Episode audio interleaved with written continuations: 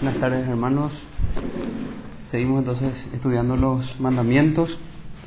Que Dios nos ayude entonces a, entender el espíritu de ellos.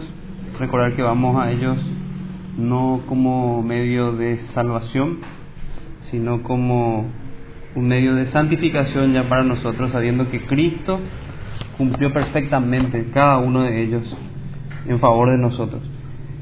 Entonces les invito a abrir sus Biblias en Éxodo capítulo 20. Éxodo capítulo 20.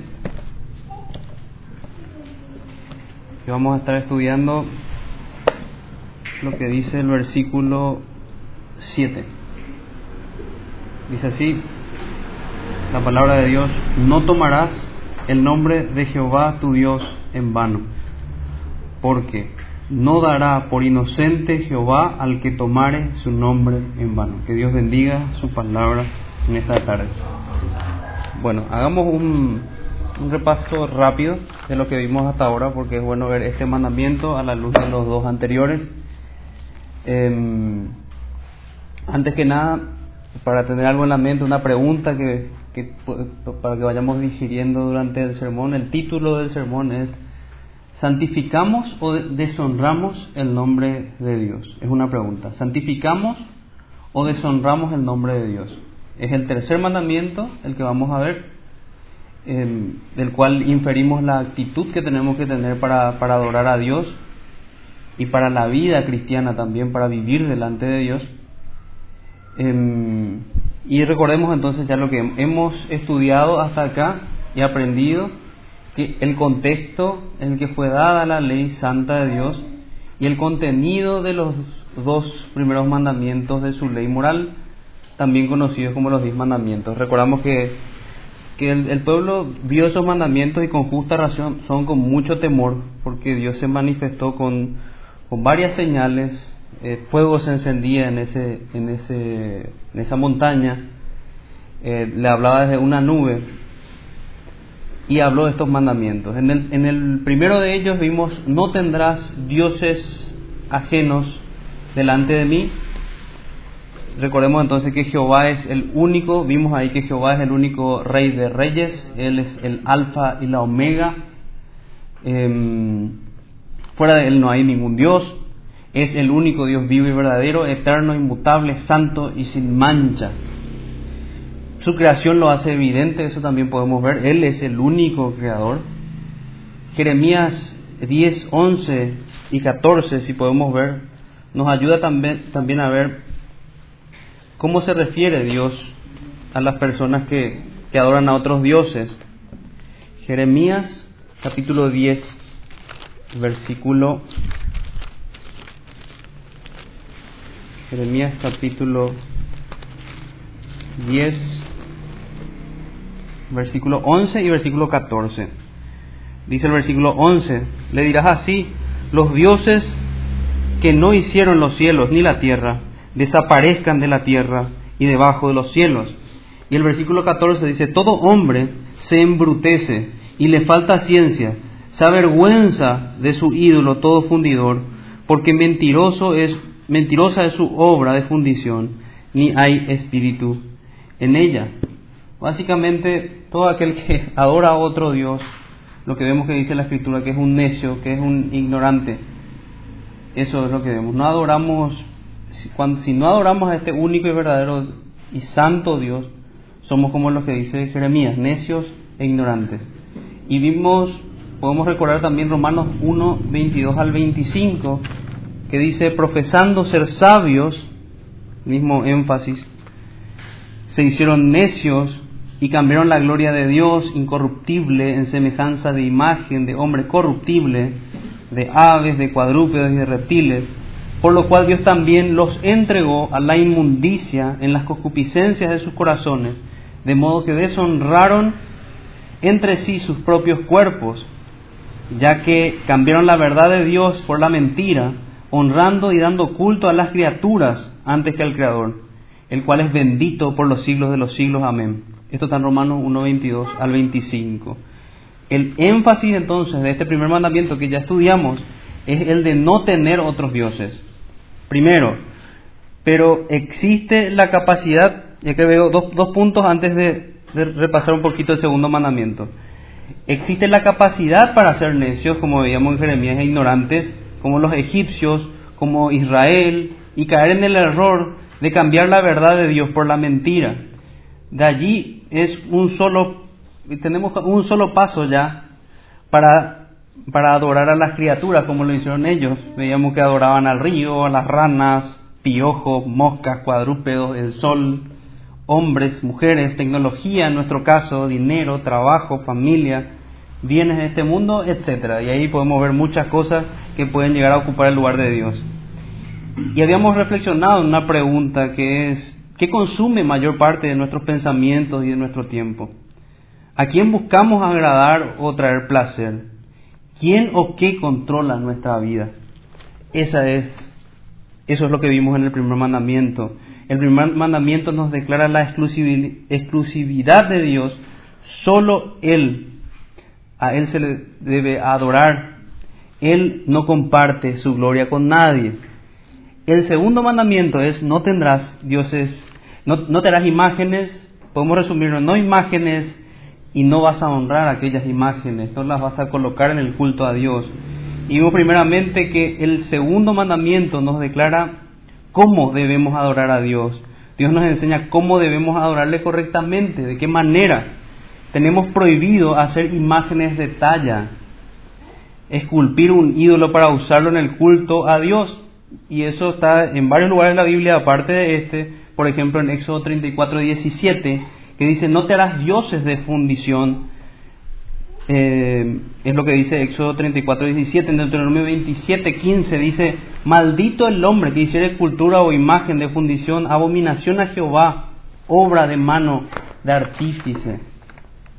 conocer a Dios, perdón, obra de entonces imagen y vimos también lo que eran las imágenes, ni en el cielo, ni en la tierra, o sea, cielo nos imaginamos aves, tierra, hombres, mujeres, cuadrúpedos serían en la tierra, etcétera, ni en las aguas, ni animales marinos, ni siquiera el agua como, como lo llegó a hacer Egipto, ¿verdad? Dios, muy enfático, en, en muchos lugares al respecto, nos dice lo siguiente, y Jehová dijo a Moisés, Así dirás a los hijos de Israel, vosotros habéis visto que he hablado desde el cielo con vosotros. No hagáis conmigo dioses de plata, ni dioses de oro. Os haréis. También encontramos esto, este mandato para el pueblo de Israel. Ningún tipo de invención o producto de la imaginación es apropiado para la adoración a Dios sino una abierta desobediencia a la oración en espíritu y en verdad conforme a su palabra, por medio del Cordero de Dios que quita el pecado del mundo, nuestro bendito Jesús. Mientras que el primer mandamiento prohíbe adorar a dioses falsos, dijimos que el segundo mandamiento prohíbe adorar falsamente al Dios vivo y verdadero. Y una pregunta para ir ya al tercer mandamiento sería entonces sensato honrar a aquello que Dios desaprueba y, es más, teniendo el tupé de decir que es fiesta para Jehová como lo hizo Israel, decir que algo honra a Jehová, siendo esto falso, es de las más graves blasfemias de las cuales Satanás es experto. Satanás se presenta así en, en Génesis. Y vayamos entonces ya a ver los puntos que tenemos en el tercer mandamiento. Vamos a Éxodo. Éxodo capítulo 20. Éxodo capítulo 20.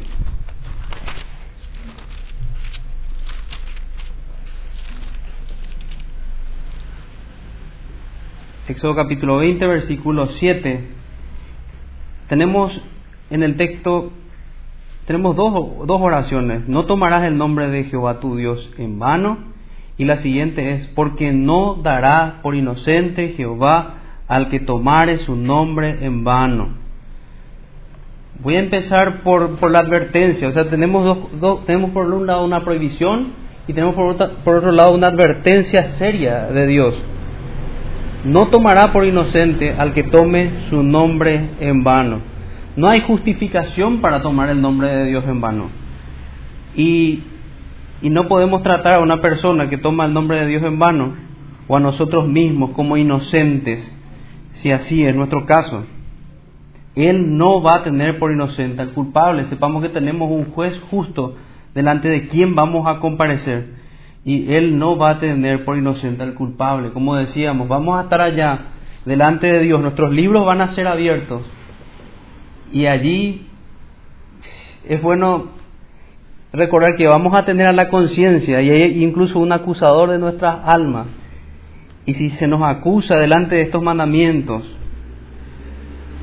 lo que nos dice nuestra conciencia es que somos culpables. Pero gloria a Dios por Cristo, que también tenemos perdón.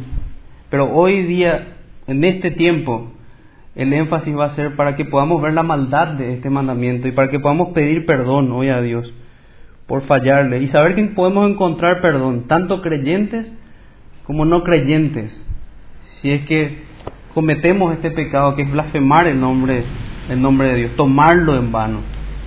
Entonces la primera parte, la primera oración, no tomarás el nombre de Jehová tu Dios en vano. El tercer mandamiento, expresado como los anteriores en forma de prohibición, Dios prohíbe, dice, no lo hagas, también como el caso de los mandamientos previos y también los subsiguientes, está expresado así, prohibición no hagas esto, no hagas lo otro. A diferencia del cuarto mandamiento, que, está expresado de una manera positiva, que dice acuérdate. Pero este mandamiento y, todos los demás nos habla, también el, el, quinto mandamiento nos habla enfáticamente de honrar a los padres, pero la mayoría de los mandamientos están expresados en forma de prohibición. No tomarás el nombre de Jehová tu Dios en vano. Una prohibición es la que vemos entonces y vemos también quién es el agraviado. El agraviado es Dios mismo. No, no podemos tomar en, poco eso. Se expresa también como los anteriores y los subsiguientes mandamientos. En, esto es muy, muy importante. En la segunda persona del singular.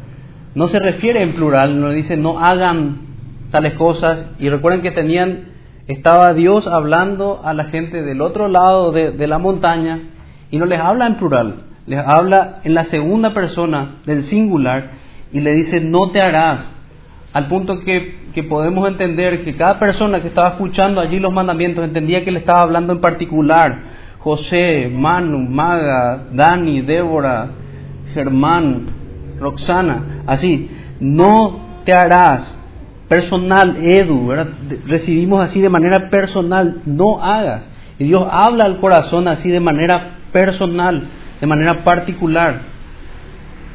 Y en este mandamiento, el, el número 3, no tomarás. Y así debemos escucharlo en el corazón, retumbando en el corazón. Dios me habla a mí, no tomes mi nombre, no tomes el nombre de Jehová en vano. Dios nos dice, no tomes mi nombre en vano.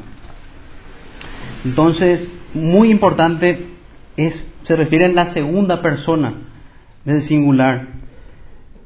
Em, Dios nos está diciendo, tú, no lo hagas.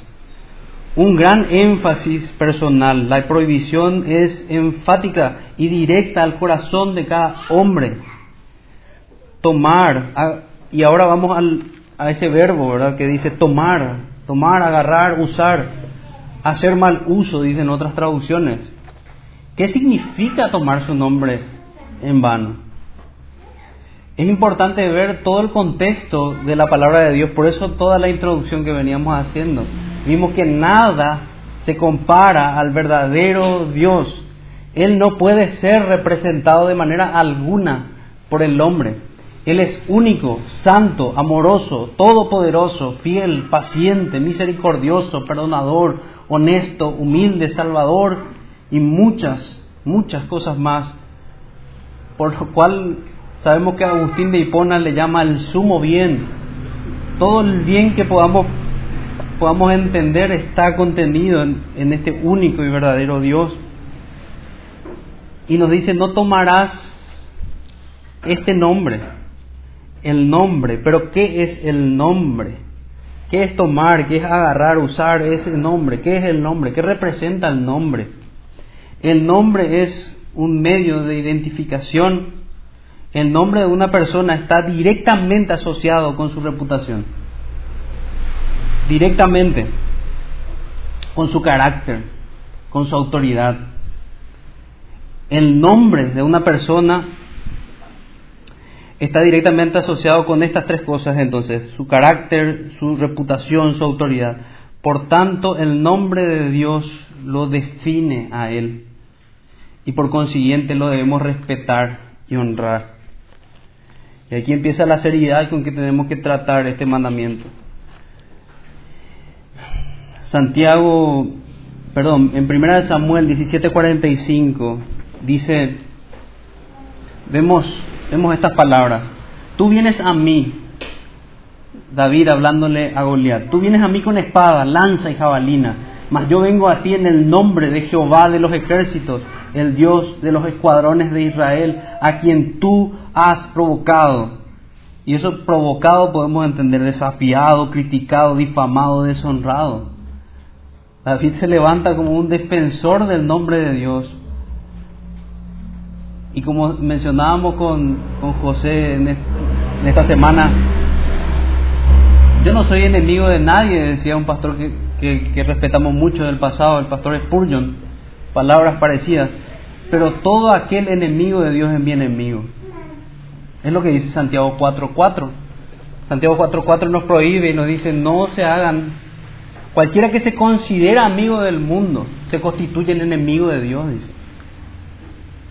Así que no podemos ser amigos del mundo, tenemos que ser enemigos de lo que se manifiesta contra la santidad de Dios, contra el nombre de Dios y defender así el nombre de Dios, así como lo hizo David. Yo vengo a ti en el nombre de Jehová de los ejércitos, a quien tú has provocado. Tomar el nombre del Señor en vano, entonces es vaciarlo de la verdadera reputación que Él tiene. Lo despojamos de todo, de su verdadera reputación, de su verdadero carácter y su autoridad como Dios. Es deshonrarlo, es cambiar la verdad de Dios por la mentira, es falsearlo.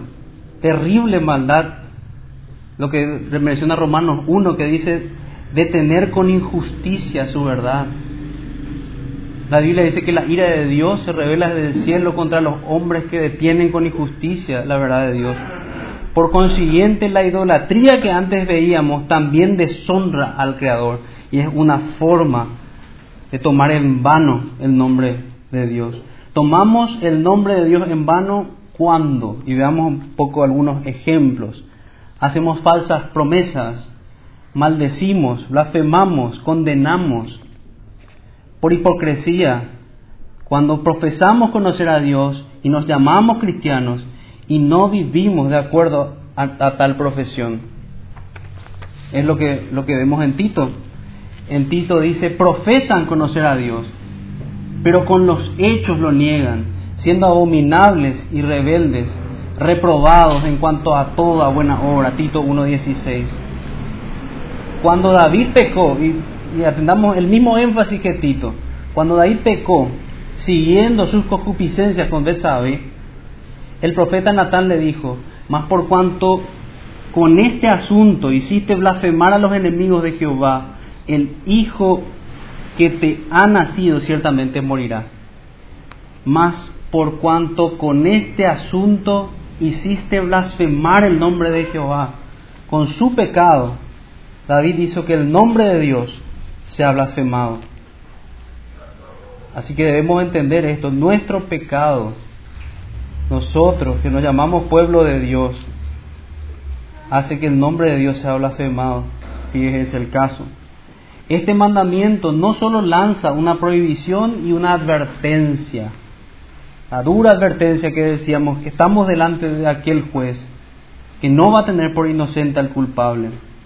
Este mandamiento no solo lanza la prohibición y una advertencia contra el que maldice el nombre de Dios, sino contra aquel que usa el nombre de Dios, y doy otros ejemplos, para cumplir sus sueños y ambiciones, tan popular hoy. Sueños, ambiciones el tal miente en realidad porque pone delante de Dios, delante de él a Dios, pero en realidad su Dios es su vientre, sus propios deseos busca, busca pura vanagloria. Dios nos llama a buscar nuestros sueños, nos llama a buscar cumplir su voluntad y hacerlo obedientes, como leíamos hoy en Hebreos. Para conseguir más clientela, ah, yo soy cristiano, confía en mí. No, no, es para eso que yo, yo me presento como un cristiano. Un cristiano se presenta como un embajador para hablar de Cristo, para mostrarle a aquel que aún está en perdición, que puede tener un Salvador y que debe acercarse a Él, que Dios manda a todos los hombres que se arrepientan, no para hacer negocios y conseguir dinero. Ese más bien es el énfasis que dice Pedro, que, que tienen los falsos maestros, que dice que harán mercadería de la gente. Hoy tenemos, y, y como ejemplo para que se nos grabe, hay directorios cristianos, lugares para para hacer comercio entre cristianos. El nombre de Dios no es para eso, no es para hacer comercio. Estamos manchando el nombre de Dios, lo estamos usando con un propósito que no es santo. No es para glorificarle a Él, es para exaltar mi negocio. Cuando cantamos sin considerar lo que le cantamos a Dios, esa es otra forma también. Porque cantamos, pero nuestros corazones están lejos. Cuando decimos que amamos a Dios, pero no tenemos tiempo para leer la Biblia, orar y trabajar en su obra, y mucho menos para congregarnos en muchos casos. Es tomar el nombre de Dios en vano. Cuando prometemos hacer algo sabiendo que no lo vamos a hacer, y mucho peor si lo hacemos poniendo el nombre de Dios por testigo. Te juro por Dios, dice la gente. Primeramente toma el nombre de Dios a la ligera, porque Dios dice que los juramentos no se hacen de esa manera. De, de hecho, y, y, tenemos un ejemplo allí. ¿Qué harían ustedes si una persona se presenta y le dice a un fulano eh, que haga tal cosa o que confíe en él para hacer una estafa o para hacer algún delito y usa tu nombre, porque tu nombre en teoría es, eh, usa tu nombre que es respetable para hacer tal cosa? Lo mismo es lo que hacen las personas cuando dicen te juro por Dios y va a hacer algo malo y va a ser algo, algo que, que, es contra la ley de Dios. Eso, eso es terrible. ¿eh? Y eso nos muestra lo grave que es tomar el nombre de Dios. Nosotros no nos ofendemos. Si alguien hace eso con, con nosotros, decimos, ah, pero ¿cómo va a hacer eso? Y vamos a hacer una demanda incluso. Y vamos a buscar que, que pague por tomar nuestro nombre en vano, por, por violar nuestra reputación difamación, calumnia y otros hechos punibles vamos a buscar para que, para que esa persona pague. Pero cuando se trata de Dios, ah, no, vamos a minimizar eso, ¿no? No importa que en una película yo escuche que sea blasfemado el nombre de Dios. En el pasado los hermanos les, escandalizaría esa cosa. Yo creo que lo correcto es agarrar y apagar esa cosa. Yo no puedo seguir aplaudiendo algo que está deshonrando el nombre de mi Dios. Debería ser así. Deberíamos tener celo por, por Dios. Y por supuesto, otra de las formas que tomamos el nombre de Dios en vano es cuando maldecimos, insultamos, mentimos o condenamos, que decíamos antes. El tomar el nombre de Dios está asociado en vano, ¿verdad? Está asociado con el uso de aquel miembro pequeño que menciona Santiago, la lengua. Debemos prestar especial atención a nuestras palabras. Este mandamiento debe ponerse rojo y aportar prudencia a nuestro hablar. Y dice Santiago 3, 5 al 6, así también la lengua es un miembro pequeño, pero se jacta de grandes cosas. He aquí cuán grande bosque enciende un pequeño fuego, y la lengua es un fuego, un mundo de maldad. La lengua está puesta entre nuestros miembros y contamina todo el cuerpo e inflama la rueda de la creación y ella misma es inflamada en el infierno. Nuestra boca, la boca que Dios hizo para honrarle, para glorificarle, la usamos para deshonrar su nombre. La usamos para tomar en vano el nombre de Dios. Dice también Santiago en el capítulo 1, versículo 26, si alguno se cree religioso entre vosotros y no refrena su lengua, sino que engaña su corazón, la religión del tal es vana. La palabra de Dios, y tomo, tomo una cita de, eh, de Thomas Watson, él decía que la palabra de Dios en la boca de un borracho es como un anillo de oro en las narices de un cerdo. Terrible. Ese hombre haría mejor en callarse, es la conclusión de, de Watson, ya que el hablar de esta manera impenitente toma en vano la santidad de Dios. Y así con cualquier pecado impenitente. Mejor ir a la oración, mejor ir a arrodillarse a pedir perdón al Señor, que tomar su nombre en vano de esta manera. De manera impenitente, pretender ser embajadores del reino de Dios. Mateo 12, 34 a 37 dice, generación de víboras, ¿cómo podéis hablar lo bueno siendo malos? Porque de la abundancia del corazón habla la boca. El hombre bueno del buen tesoro del corazón saca buenas cosas y el hombre malo, malo del mal tesoro saca malas cosas. Mas yo os digo que de toda palabra ociosa que hablen los hombres, de ella darán cuenta en el día del juicio porque por tus palabras serás justificado y por tus palabras condenado. Eso dijo el Señor. Es terrible, es algo terrible hacer, por ejemplo, tocamos otro tema, bromas, bromas con el nombre de Dios y con su santa palabra. Vemos que, la, la, palabra que se asocia ahí es, no, no tomamos en serio la palabra de Dios, la tomamos que no, me viene la palabra, es de manera, de manera vana, de manera vacía, de manera frívola. Es, esa es la palabra que quería usar. Manera frívola. Y nosotros tenemos que tomar la palabra de Dios con suma importancia, con sumo respeto. Tenemos que tomar cada, cada actividad incluso. Por eso es que se infiere que la reverencia en la casa de Dios la tomamos de este mandamiento. Con sumo respeto, todo lo que hacemos aquí en la casa de Dios, con respeto hacia Dios, hacia su casa. Aprender cada día, como, como decía el apóstol a Timoteo, cómo debemos conducirnos en la casa de Dios, que es columna y baluarte de la verdad. Entonces es terrible hacer bromas en el nombre de Dios y con su santa palabra. ¿Qué está saliendo de tu boca? ¿Qué cuadros están pintando tus palabras? ¿A qué Dios estás representando con tus palabras y tu vida? Son preguntas para nuestro corazón.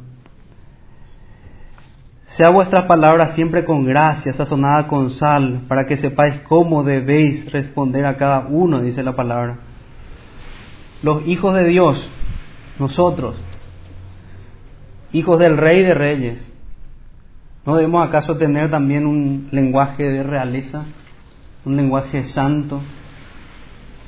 Tristemente a veces buscamos ser más como el mundo y gente incluso que, que se atreve a llamar a Dios como el barba, por ejemplo, tomando en nada el nombre de Dios y adoptando también así un lenguaje del mundo. Es fácil, y como reflexión también digo que es fácil caer en una rutina religiosa vacía y hueca de, de verdad de la verdad de, la verdad de Dios. Y por consiguiente, una rutina religiosa vacía y, sin Dios. Pero Jesús nos guarda de eso. El Señor guarda a su iglesia de eso y advierte a todo aquel que de manera impenitente se conduce hipócritamente de esta manera. Y es esto el énfasis de, de lo que Dios nos habla al corazón, de lo que es tomar el nombre de Dios en vano. Jesús dijo, no todo el que me dice Señor, Señor, entrará en el reino de los cielos, sino el que hace la voluntad de mi Padre que está en los cielos. Muchos me dirán en aquel día, Señor, Señor, ¿no profetizamos en tu nombre y en tu nombre echamos fuera demonios y en tu nombre hicimos muchos milagros? Y entonces les declararé, nunca os conocí apartados de mí, hacedores de maldad. El mismo énfasis que veíamos en esta, eh, esta mañana. Hebreos, en Hebreos, si quieren pueden abrir Hebreos, Hebreos capítulo 5, que leíamos en esta mañana. Nos decía en el versículo 9, y habiendo sido perfeccionado, vino a ser autor de eterna salvación para, para todos los que le obedecen. La salvación es para todos los que le obedecen, no para todos los que le desobedecen. Los que le aman guardan sus mandamientos. No podemos engañar a Dios. Esa es otra advertencia. Dios ve claramente nuestras intenciones, conoce cada palabra aún antes de que la digamos y sabe todos nuestros hechos. Dios no puede ser engañado. Primera Samuel 16, 7 dice, Jehová no mira lo que mira el hombre, pues el hombre mira lo que está delante de sus ojos, pero Jehová mira el corazón. Tengamos cuidado con engañarnos a nosotros mismos. Terrible es el autoengaño. Terrible. Pidámosle a Dios que examine nuestro corazón. Salmos 26, 2 dice, escudriñame, oh Jehová, y pruébame, examina mis íntimos pensamientos y mi corazón.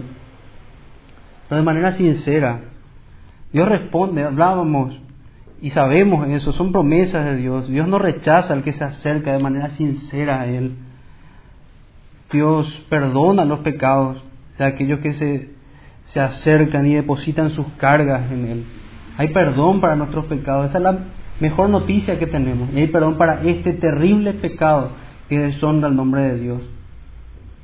Que nuestras palabras y nuestra forma de vivir nunca vacíen el nombre de Dios de su reputación, carácter y autoridad, de su santidad, amor, poder, fidelidad, paciencia, misericordia, perdón, humildad, salvación y de todos sus atributos. Estamos como un atentado contra Dios, nos levantamos como un Goliat contra Dios cuando, nos, cuando atacamos el nombre de Dios. Acerquémonos entonces a Dios por medio de Cristo, así como vemos en Hebreos. Nuestras palabras en oración hoy pueden ser escuchadas porque Cristo fue nuestro sustituto. Veamos entonces lo que escuchamos esta mañana. El versículo 7 dice, y Cristo en los días de su, de su carne, ofreciendo ruegos y súplicas con gran clamor y lágrimas al que le podía librar de la muerte, fue oído a causa de su temor reverente. Cristo tenía un temor reverente, del cual estamos hablando para con el nombre de Dios. Por eso fue oído. ¿Por qué pensamos nosotros que vamos a ser oídos si nos acercamos con, con irreverencia a Él, si tomamos en poco su palabra? Y aunque era hijo, por lo que padeció aprendió obediencia. Y habiendo sido perfeccionado vino a ser autor de eterna salvación para todos los que le obedecen. Él es el que salva a todos los que le obedecen, a todos los que están en su Hijo. Y también Él es el que hace que nuestras oraciones puedan ser aceptas. Por eso es que oramos por medio de Cristo. Él es el único sacerdote que puede interceder por nosotros para, para poder ser aceptados delante de Dios. Y si nos acercamos así de manera sincera a este Cristo, a este Cristo que fue perfectamente reverente delante de Dios, con un temor reverente, también Dios nos va a mirar así, nos va a mirar por medio de Cristo, con los ojos de Cristo. Y esforcémonos cada día para despojarnos de toda esa irreverencia, de todos esos pecados que deshonran a Dios, que que hacen que se entristezca el Espíritu Santo, que no dan gloria al Padre. Entonces, englobando ya todo, el, el tercer mandamiento nos muestra la manera como adorar a Dios con suma reverencia, con temor reverente, sabiendo que estamos ante aquel que es fuego consumidor, que habla con voz tronante y que como termina diciendo nuestro versículo de Éxodo capítulo 20, versículo 7, no tendrá de ninguna manera por inocente al culpable, por más que busquemos justificación. Dios nos libre de esa autojustificación, de esa auto autoindulgencia. Eso no es bueno. Lo que Dios nos manda es a confesar nuestros pecados. Si confesamos nuestros pecados, como dice en primera de Juan, Él es fiel y justo para perdonarnos y limpiarnos de toda maldad. Pero si decimos que no tenemos pecado, le hacemos a Dios mentiroso. Así que la urgencia que tenemos en cada sermón evangelístico es venir ya a Cristo, a confesar nuestro pecado, a acercarnos a Él en oración por medio de Cristo, nuestro sumo sacerdote, y que vamos a hallar perdón, pero hacerlo de manera sincera, no pretendiendo engañar a Dios. Vamos a orar entonces que Dios guarde esta palabra en nuestro corazón. Padre nuestro que estás en los cielos, gracias por tu palabra, Señor, gracias por tus mandamientos que nos muestran lo que es bueno, que nos muestran lo que a ti te agrada, que nos muestran la manera de honrarte. Señor, te damos muchas gracias por todo lo que recibimos de tu palabra en este día. Y te pedimos, Señor, que nos ayudes a guardar tu palabra, que nos ayudes a amarte más y que nos, nos ayudes a honrarte, a santificar tu nombre, Señor, y no a deshonrarlo. Te pedimos, Señor, esto en el nombre de Jesús, nuestro Salvador. Amén.